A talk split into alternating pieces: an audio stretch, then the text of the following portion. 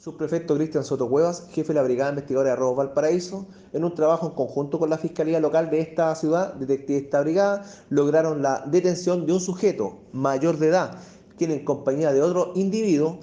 participaron en el delito de robo con intimidación ocurrido en el mes de agosto del año pasado, quienes abordan un taxi colectivo en el sector de la Plazuela Ecuador, en cuyo recorrido intimidan al conductor del vehículo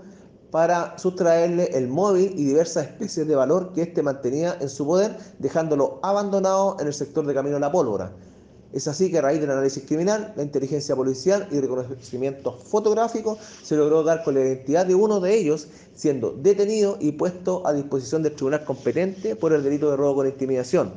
Cabe hacer presente que esta brigada continúa con las diligencias a fin de dar con la identidad del segundo individuo que habría participado en este ilícito.